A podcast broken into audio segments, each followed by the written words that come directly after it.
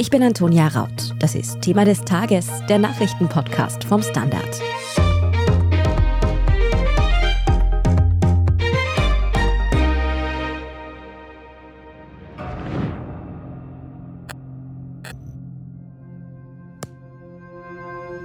I think the profession really sucks. Die einen sind ihm quasi treu ergeben und in Liebe verfallen, die anderen verachten ihn. Gefahr zu scheitern, die Angst auch zu scheitern. Kurz, der Film läuft heute Freitag in den österreichischen Kinos an. Und in einem ist der Film schon mal ganz bestimmt nicht gescheitert, nämlich in der Promo vor dem Start. Schon seit einer Woche macht das Filmprojekt Schlagzeilen. Da war ein riesiges Plakat in Wien und das Gerücht, Kurz komme in dieser filmischen Aufarbeitung sehr gut weg. Ob das stimmt, das weiß meine Kollegin Katharina Mittelstädt, leitende Redakteurin Innenpolitik beim Standard. Sie war nämlich bei der Premiere mit dabei, hat den Film dementsprechend schon gesehen und auch Kurz selbst dort angetroffen. Sie weiß also, wie die Dokumentation tatsächlich ausfällt und was es mit den Gerüchten über ein mögliches Comeback von Sebastian Kurz auf sich hat. Dann gibt es aber auch noch einen zweiten Film über Sebastian Kurz, der in zwei Wochen in den Kinos anläuft. Projekt Ballhausplatz. Den hat sich Jan-Michael Machert aus der Standard Innenpolitik-Redaktion schon angeschaut und auch eine Kritik für uns mitgebracht. Katharina, vielleicht gleich am Anfang zur Einordnung. Es gibt jetzt also zwei Filme. Wie das und wie unterscheiden sich die? Es ist seit Anfang des Jahres bekannt, dass der österreichische Filmemacher Kurt Langbein eine Dokumentation über Sebastian Kurz dreht. Jan hat den Film eh gesehen, da kann es dann gleich mehr darüber erzählen. Aber jedenfalls vor etwas mehr als einer Woche ist dann plötzlich bekannt geworden, dass es einen zweiten Kurzfilm geben soll. Der wurde auch gleich als Art Gegenfilm wahrgenommen, weil in Kurz der Film, so heißt dieser zweite Film, kommt im Gegensatz zur anderen Doku auch Kurz selbst zu Wort und auch fast sein gesamter Mitarbeiterstab von einst, also Weggefährten, seine Berater, Kampagnenmanager. Also das ist, würde ich mal sagen, ganz grob der allergrößte Unterschied. Man muss aber dazu sagen, auch Langbein hatte für seine Doku kurz wie auch sein gesamtes Umfeld angefragt. Der hat aber allerdings nur Absagen bekommen. Du hast dir dann ja kurz der Film am Mittwoch bei der Premiere schon ansehen können. Wie hat er dir denn mal ganz allgemein gefallen? War der wirklich so einseitig, wie manche vorab erwartet haben? Man muss schon sagen, die Dokumentation, also dieser zweite Film, der hat eine Schlagseite, aber das ist auch mehr oder weniger Teil des Konzepts dieses Films. Der Regisseur Sascha Kölnreitner sagt auch, ja, er wollte ein Porträt machen und er hat das seiner politischen Abhandlung vorgezogen, auch wenn sich er wie auch der Produzent ganz vehement davon distanzieren, dass sie in irgendeiner Form ÖVP nahe wären. Also kurz, der Film versteht sich als eine Art Biopic, das eben von mehreren Gesprächen und Reisen mit eben Sebastian Kurz selbst lebt. Und die Geschichte wird im Grunde anhand von ihm über ihn erzählt. Es gibt keinen Kommentator oder keine Erzählstimme, die darüber gelegt wurde. Der Hauptprotagonist ist eben Kurz selbst, der sein Leben bewertet und erklärt. Es kommen sehr wohl auch Kritiker und Kritikerinnen vor, aber man muss schon sagen, die Geschichte wird durch die Wortspenden von Kurz und eben seinen Leuten ganz klar dominiert. Der Regisseur selbst sagt dazu, dass Kritiker eben genauso lang wie kurz vorgekommen wären. Das wäre quasi dramaturgisch gar nicht möglich gewesen. Das hätte nicht funktioniert. Ansonsten muss man sagen, gibt an sich der Film ein recht vollständiges Bild, aber mit einer ganz klaren Gewichtung. Es geht um den Erfolgsmenschen Kurz und das ganz viel. Und dann geht es irgendwie um die Affären und Verfahren und Chats und Ermittlungen und das eher wenig. Bei der Premiere war ja auch Sebastian Kurz selbst und viele andere, die in dem Film vorgekommen sind. Wie wurde die Dokumentation da denn so aufgenommen und wer war da konkret alles im Publikum? Diese Premierenfeier war wirklich ein Schaulauf des Who's Who der österreichischen Volkspartei, kann man sagen. Sebastian Kurz kann offenbar in der ÖVP weiterhin richtig gut mobilisieren. Das hat sich an diesem Abend gezeigt.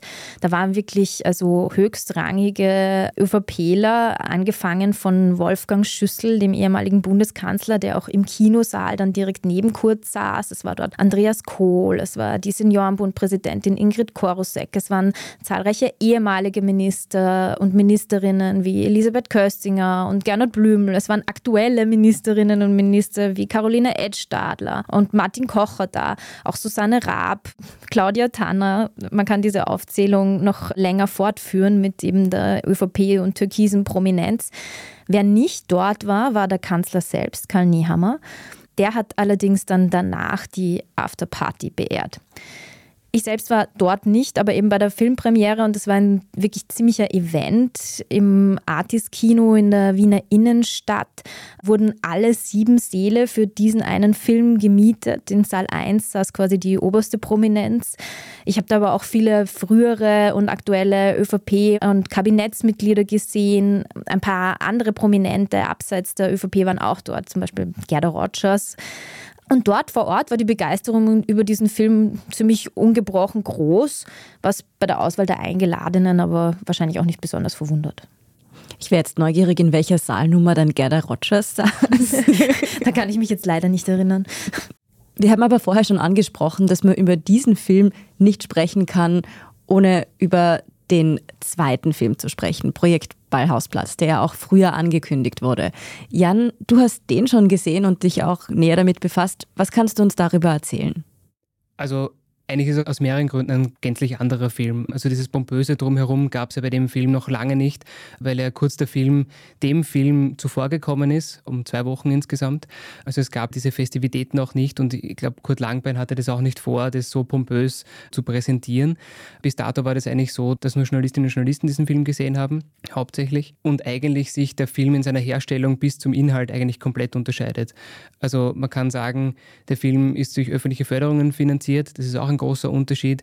Man wusste eben viel, viel länger davon, also schon seit einigen Monaten, dass es diesen Film geben wird. Man wusste circa auch den Abriss, auf was dieser Film abzielt. Das ist also nicht im Verborgenen passiert wie beim anderen Film, sondern da war einfach sehr klar, wohin die Reise geht. Was sich auch abgezeichnet hat, dieser Film geht deutlich kritischer mit der Ära Kurz ins Gericht als der andere Film. Das war auch klar, allein dass der Filmprojekt Ballhausplatz heißt, was ja auch das zentrale Projekt der Türkisen-Ära Kurz war, um das Kanzleramt zu übernehmen. Jetzt liest man oft von einem sehr einseitigen Film, auch das haben wir vorher schon besprochen, dass eigentlich Kurz und Co. ja auch angefragt waren, um über diesen Film zu reden oder in diesem Film vorzukommen. Letztlich hat man abgesagt, jetzt sind es nur Kritikerinnen und Kritiker geworden, die halt logischerweise dann auch einen sehr, sehr kritischen Abriss über die Ära Kurz darlegen. Und letztlich kann man aber halt auch nur sagen, ich meine, das ist eben die halbe Wahrheit. Also Kurt Langbein wollte einen kritischen Film machen. Vielleicht hätte er die Ära Kurz an sich in ihrer Entstehung, was man über die Politik von Kurz lernen kann, auch sozusagen sehr moderner Wahlkampf, ganz andere Geschichte, hätte vielleicht auch ein bisschen differenzierter zeigen können. Also das kommt sozusagen gar nicht vor. Es beschäftigt sich halt sehr stark mit, wie er ja auch einmal gesagt hat, mit der Manipulation der Öffentlichkeit und halt mit der restriktiven Asylpolitik, mit den Punkten, wie Kurz und Co. die Medien übernehmen wollten in Österreich oder darauf Zugriff haben wollten. Also es ist alles in allem ein sehr kritisches Stück geworden, das in gewisser Weise auch sehr erwartbar ist. Das heißt, wie fällt dein Fazit zu Projekt Ballhausplatz generell so aus? Also grundsätzlich ist es kein Film, der überrascht. Vielleicht sind wir auch das falsche Publikum dafür als Journalistinnen und Journalisten, weil wir das ja alles auch hautnah miterlebt haben, die vergangenen Jahre. Der Film beginnt im Jahr 2010, als Sebastian Kurz auf dem sogenannten Geilomobil saß, mit einem breiten Lächeln im Gesicht und fortan sozusagen der Aufstieg begann, der damals noch nicht so ganz absehbar war, aber in dem Film ja auch sehr klar nachgezeichnet wird, wie diese Wandlung des Sebastian Kurz begann. Also zuerst als der Politiker, über den sich so alle bisher lustig gemacht haben, der Weg zum Staatssekretär, Außenminister und letztlich Kanzler. Wie schnell das passiert ist, wie es passiert ist und es wird einfach sehr minutiös nachgezeichnet. Es sind jetzt keine Neuigkeiten in dem Film, es gibt keine Aufdeckungen, das ist auch kein investigativer Film in dem Sinn, von dem man sich das erwarten kann. Aber wenn man vielleicht was Positives daraus ziehen möchte, ich glaube, gerade Österreich ist so ein Land, in dem man sehr schnell vergisst, im Guten wie im Schlechten Von dem her glaube ich, dass der Film für ein breiteres Publikum oder für ein politikinteressiertes Publikum in der Gesamtheit nicht so schlecht ist, weil man dann doch nicht in Versatzstücken einzeln irgendwelche Jets vorgelegt bekommt, wie das vielleicht gewesen sein könnte, sondern einfach in der Gesamtheit einfach diese Zeit, vor allem halt auch in Richtung Türkisblau, einfach nochmal nachgezeichnet bekommt. Weil jetzt ja bei beiden Filmen die Frage nach der Objektivität ziemlich zentral diskutiert wird. Wer hat diesen Film denn gemacht? Wer steckt da dahinter? Hinter Projekt Ballhausplatz steckt eben Kurt Langbein. Das ist ein jahrelanger und, glaube ich, recht verdienter Filmemacher aus Wien. Man kennt ihn vielleicht auch zuletzt wegen diesem Film Bauer und Bobo mit dem Falterjournalisten Florian Klenk. Den hat unter anderem er gemacht. Dadurch ergab sich auch die Filmförderung ohne Probleme, weil dieser Film so erfolgreich war. Und ansonsten ist Kurt Langbein auch jemand, der in der Medienszene ja auch aktiv war, der mal das Inlandsressort im Profil für einige Zeit geleitet hat und ansonsten für seine Filme und Beiträge mehrfach ausgezeichnet wurde. Also grundsätzlich kann man sagen, glaube ich, der Film ist durchaus seriös. Jetzt muss man ganz ehrlich sagen, in der Spannungskurve nicht immens so, aber man lernt durchaus etwas über Politik. Ich glaube, das soll der Film auch leisten. Also es soll im Grunde zeigen, wie einfach dieser Emporkömmling Sebastian Kurz eigentlich die Politik in Österreich durchaus verändert hat und auch die Spielregeln verändert hat. Wir machen jetzt eine kurze Pause und sprechen dann darüber, wie sich die beiden Filmprojekte eigentlich finanziert haben. Bleiben Sie dran. Gibt es außerirdisches Leben? Haben Tiere ein Bewusstsein? Können wir durch die Zeit reisen? Es gibt so viele große Fragen, die uns Menschen seit Jahrtausenden beschäftigen. Aber erst jetzt kann die Wissenschaft Antworten darauf liefern. Oder neue Rätsel entdecken. Ich bin Tanja Traxler. Und ich bin David Rennert. Im Standard-Podcast Rätsel der Wissenschaft gehen wir großen Fragen der Menschheit auf die Spur. Wir fragen Wissenschaftlerinnen, was in schwarzen Löchern passiert. Wo die Aliens bleiben. Und die Fusionskraftwerke. Und wo die Mathematik an ihre Grenzen stößt. Rätsel der Wissenschaft. Jeden Mittwoch eine neue Folge. Überall, wo es Podcasts gibt.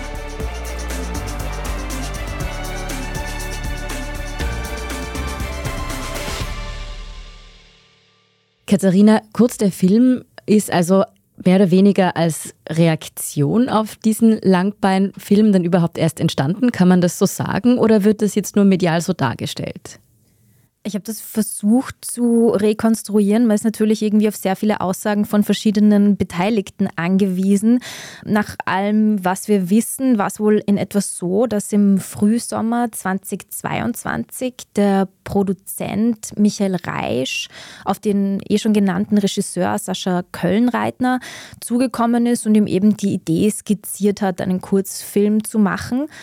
Dann wurde Sebastian Kurz angefragt und es hat sich aber wohl etwas gezogen. Irgendwie, es habe sich dann irgendwann, glaube ich, der Berater Stefan Steiner, also der ehemalige Berater von Sebastian Kurz bei ihnen gemeldet und irgendwie so ein bisschen abgecheckt, was die eigentlich genau wollen und wer sie so sind. Dann wurde Anfang 2023, ich glaube, das war so im Februar, wurde es zumindest wild diskutiert, eben bekannt, dass Kurt Langbein diese kritische Kurzdoku plant. Und dann ging es danach man weiß nicht, ob durch Zufall oder doch in einem direkten Zusammenhang stehen, ziemlich schnell. Im März soll Sebastian Kurz dann erstmals für den Kurzfilm, für dieses Porträt interviewt worden sein. Er ist dann auch noch mehrfach danach interviewt bzw. begleitet worden, sowie eben auch viele seiner Weggefährten. Vorher ist jetzt das Stichwort Fördergelder schon öfter genannt worden. Kurt mhm. Langbein hat eine Filmförderung dafür bekommen. Wo kommt das Geld für Kurz der Film her? Völlig transparent ist das einfach bis heute nicht. Das muss man mal vorab sagen. Reisch, der Produzent, sagt, der Film hat in mehr oder weniger 500.000 Euro gekostet und er wurde von einer deutschen Produktionsfirma vorfinanziert. Der hat man offensichtlich irgendwann nach dem ersten Interview mit Kurz so eine Art Trailer als Teaser vorgelegt und die haben dann die Vorfinanzierung tatsächlich übernommen. Opus R hat bisher schon Dokumentationen herausgebracht, aber nicht im politischen Bereich, sondern über Bands, also unter anderem Scooter zum Beispiel. Viel mehr ist über die Finanzierung eigentlich nicht bekannt, außer dass eben auf Fördergelder gänzlich verzichtet wurde und das ist doch, wenn man Branchenkennern glaubt, sehr ungewöhnlich. Unsere Kulturredaktion hat da mit Roland Teichmann gesprochen, das ist der Direktor des Österreichischen Filminstituts und der sagt, Zitat, mir ist so ein Fall noch nie untergekommen. Weil wenn der Film eben rund 500.000 Euro gekostet hat, müsste, so sagt er, um das Budget des Kurzfilms wieder einzuspielen, müssten den Film in Österreich ungefähr 250.000 Zuseher sehen und das ist ein ziemlich unrealistisches Ziel. Der Jan hat vorher schon den Film Bauer und Bobo erwähnt. Der war, glaube ich, irgendwie so bei etwas mehr als 30.000 Zusehern in etwa. Also ganz andere Dimensionen. Die Filmemacher selbst sagen dazu, sie wollen auf einen internationalen Markt setzen wobei man aktuell noch nichts über internationale Veröffentlichungstermine weiß. Und naja, vielleicht könnte natürlich der Film auch dann irgendwie über Art äh, Streamings in die Gewinnspanne kommen. Das wird sich aber alles erst zeigen. Stichwort Streaming. Da gab es ja auch ein bisschen Verwirrung vorab, nämlich bei Leuten, die in dem Film vorgekommen sind. Was hat es mit dieser Kontroverse auf sich? Also wie du sagst, Antonia, es haben sich dann mehrere Protagonistinnen und Protagonisten aus dem Film gemeldet, die eben auch als Kurzkritiker im Film auftreten und die fühlen sich irgendwie in einer Form hintergangen. Also es ist für sie wohl offensichtlich oder für manche Protagonisten so ausgesehen, als würde es in dem Film mehr um irgendwie eine Art Betrachtung der Innenpolitik der Zeit rund um Sebastian Kurz gehen und eben nicht um irgendeine Form von sonnigen Porträt. Gleichzeitig, wie du gesagt hast, wurde wohl manchen erzählt, es geht irgendwie um einen Film, der dann in einem großen Streamer ausgestrahlt werden soll. Das hat sich dann jetzt, wie wir wissen, geändert. Das sagt auch der Produzent so. Es wurde dann eben ein Kinofilm daraus und das sei jetzt nicht so ungewöhnlich. Insgesamt kommen, eh wie gesagt, kritische Stimmen einfach ganz objektiv betrachtet wirklich weniger vor als Kurz und seine Weggefährten. Und natürlich ist es verständlich, dass man als kritische Betrachtung des Ex-Politikers sich in dem Fall dann ärgert. Ganz interessant finde ich, dass ein eigentlich eingeplanter Protagonist zum Schluss gänzlich rausgeschnitten wurde, nämlich der Kommunikationswissenschaftler Fritz Hausjell. Der ist ursprünglich ausführlich für den Film interviewt worden. Sein Thema war damals Message Control und kurz vor der Premiere, ich habe mit ihm darüber gesprochen, wurde er dann angerufen und dann und ihm gesagt, dass er jetzt leider im Film dann eben doch nicht vorkommt. Das Wort Message Control, by the way, fällt im gesamten Kurzporträtfilm überhaupt kein einziges Mal. Jetzt hat dieser Film, aber natürlich auch der zweite, dazu geführt, dass der Name Sebastian Kurz in Österreich wieder in aller Munde ist. Und viele spekulieren da natürlich, ob da eine Strategie dahinter steckt, ob Kurz vielleicht sein Comeback auf die Politbühne plant. Wie realistisch ist das? Wie ernst kann man solche Gerüchte, die gerade natürlich aufkommen, nehmen? Es stellt sich momentan natürlich logischerweise die Frage, warum Sebastian Kurz so massiv an seiner Reputation arbeitet. Da könnte ein Grund Litigation PR sein, also prozessbegleitende Öffentlichkeitsarbeit, weil Sebastian Kurz muss sich ja im Oktober, wie wir wissen, wegen mutmaßlicher Falschaussage im Ibiza-Urausschuss vor Gericht verantworten. Ein anderer Grund könnte natürlich sein, dass er ein Comeback in der Politik plant. Kurz bestreitet es selbst ganz vehement. In der ÖVP muss man sagen, hört man alles von, der kommt ganz bald zurück, über er kommt vielleicht irgendwann zurück in vielen Jahren, er ist ja noch jung, bis hin zu nein, der hat abgeschlossen. Ja, also klar beantworten lässt sich das einfach nicht. Ich meine, so kleine Indikatoren auch von heute. Die Landeshauptleute wurden ja auch zum Film befragt, also ob sie sich den Film anschauen wollen. Da kam eigentlich nur negatives Feedback, also drei haben keine Lust darauf.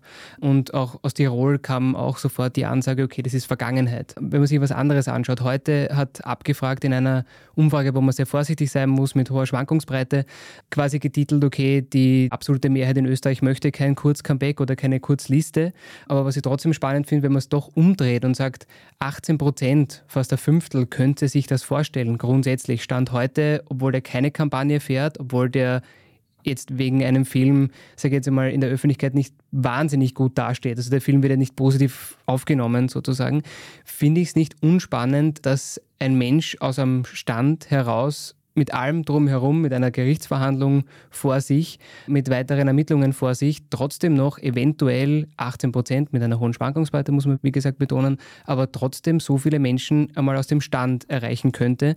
Und wenn man sich dann die Frage stellt, sollte es passieren, dass Sebastian Kurz von dem jetzt freigesprochen wird, von der mutmaßlichen Falschaussage zum Beispiel oder bei den anderen Ermittlungen nichts weitergehen, kann ich mir ganz gut vorstellen, dass solche Leute, die ja auch schon Talent bewiesen haben, was Kampagnen anbelangt, dass daraus was entstehen könnte. Und ich glaube, dass sich dann die Matles dieser Welt in Zukunft das vielleicht dann doch überlegen, sollte der Erfolg mit Sebastian Kurz kommen. Also für ausgeschlossen halte ich es nicht. Stand heute ist es sehr unwahrscheinlich.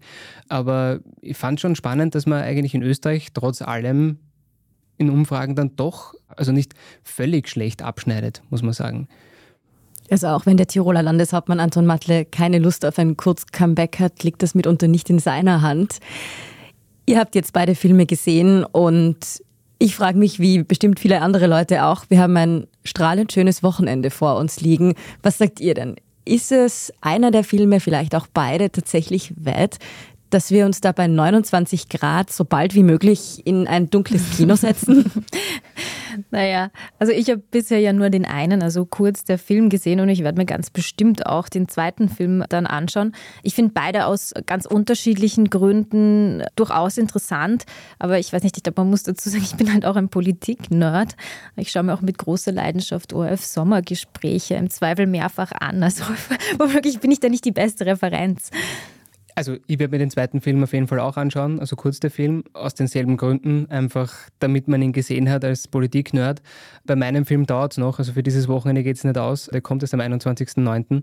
Aber grundsätzlich kann ich politikinteressierten Menschen das schon durchaus empfehlen, damit man es gesehen hat. Also ich finde immer, vielleicht neigen wir auch in Österreich sehr oft dazu, über Dinge zu reden, die wir dann nicht gesehen haben, also sehr schnelles Urteil. Von dem her kann man sich anschauen. Ich weiß nicht, wie viel man sich davon erwarten kann, von beiden Filmen ehrlicherweise, also das, was ich bis dato gelesen habe, aber ich werde es auf jeden Fall machen. Wir haben da sonst noch eine Alternative zu bieten, wer sich in der Sonne einen Podcast über Sebastian Kurz anhören will. Wir haben schon vor zwei Jahren in Inside Austria seinen Aufstieg und Fall dokumentiert.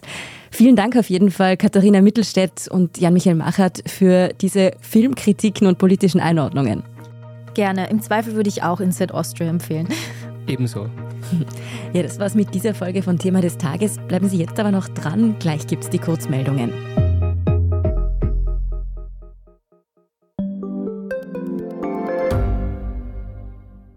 Ich bin die Franziska. Ich bin der Martin. Und wir wollen besser leben. Lohnt sich 10.000 Schritte zu gehen jeden Tag? Ist das Großraumbüro wirklich so schlecht wie sein Ruf? Spoiler, ja. Bringt's was, Intervall zu fasten? Wir fragen die, die es wirklich wissen und probieren es auch gleich selber aus. Bei Besser Leben, jeden Donnerstag eine neue Folge.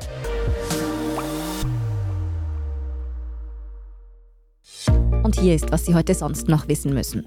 Erstens, noch immer fließen Milliarden für Gaslieferungen von Österreich nach Russland. Der Vertreter der EU-Kommission in Österreich hat das nun in einer Diskussionsveranstaltung in Wien Blutgeld genannt. Und diese Aussage von Martin Sellmeier sorgt jetzt für einigen Wirbel. Der Generalsekretär im Außenministerium hat ihn bereits zu einem Gespräch zitiert. Die FPÖ fordert sogar seine Abberufung. Die EU-Kommission hat sich für die drastische Aussage entschuldigt. Sellmeier bekommt aber auch Zustimmung für seine harte Formulierung, etwa von den Grünen und den Neos. Zweitens, auch Elon Musk steht wieder einmal in der Kritik. Musk soll sein Satellitenkommunikationsnetz Starlink während der Ukraine-Offensive kurzzeitig in der Nähe der Krimküste abgeschaltet haben. Und ja, um bestimmte Kampfhandlungen zu beeinflussen. Das wird in einer neuen Biografie über den Tesla-Gründer behauptet, wie CNN berichtet. Im Buch beschreibt der Autor, dass Musk die russische Reaktion auf eine ukrainische Offensive fürchte und deshalb diesen Schritt in die Wege leitete.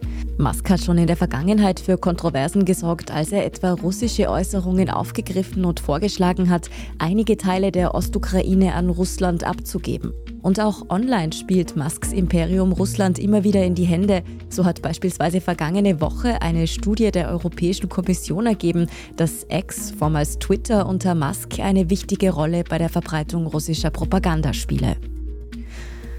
Und drittens, wer am Wochenende keine Lust hat, ins Kino zu gehen und sich den Kurzfilm anzusehen, für den hätten wir noch eine andere Idee, was man in Wien so machen kann. Da gibt es nämlich eine besondere Gelegenheit beim Open House Wien.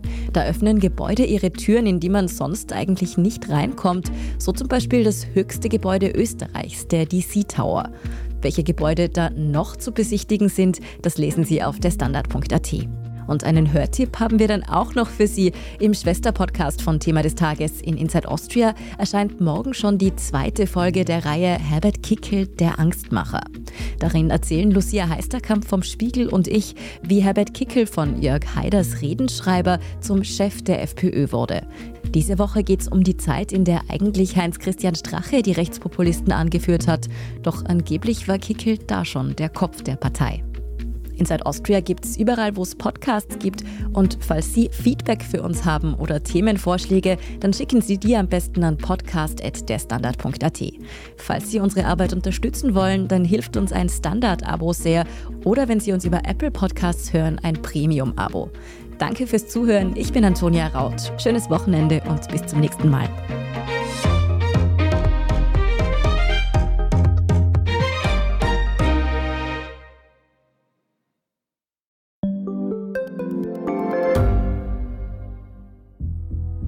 Was ich nicht nachvollziehen kann, ist, warum an jedem Unrecht immer ich schuld sein soll.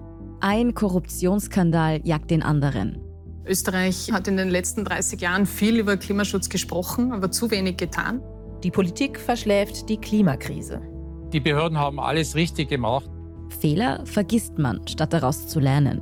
So sind wir nicht. So ist Österreich einfach nicht. Aber wie ist Österreich dann? Das wollen wir bei Inside Austria herausfinden. Wir blicken auf die großen österreichischen Skandale. Von Ibiza bis Ischgl. Wir wollen wissen, wer dafür in der Politik die Verantwortung trägt. Und wir schauen genau hin, wo Österreich über seine Grenzen hinaus mitmischt. Vom Wirecard-Skandal bis zum Ukraine-Krieg. Das ist Inside Austria von Standard und Spiegel. Jeden Samstag eine neue Folge, überall, wo es Podcasts gibt.